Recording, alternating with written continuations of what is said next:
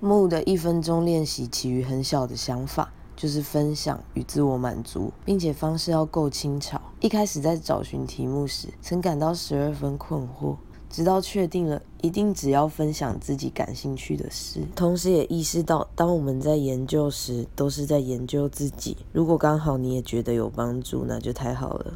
过去五十周的改变都摊在这里，供你参考或在未来提醒我自己。有幸每隔几天便将自我安置在独处、静默及前人的伟大思想中，把心展露在清新创造力的源头。他们说，生命是一座花园，需要我们长时间付出心力关照，就像琢磨锻炼一种新的技艺一样，持之以恒，去无存精，待心种下的好的种子发芽。茁壮，生命自然就会长成我们希望看见的模样。无论是富足、丰盛、清明、阳光、空气、水。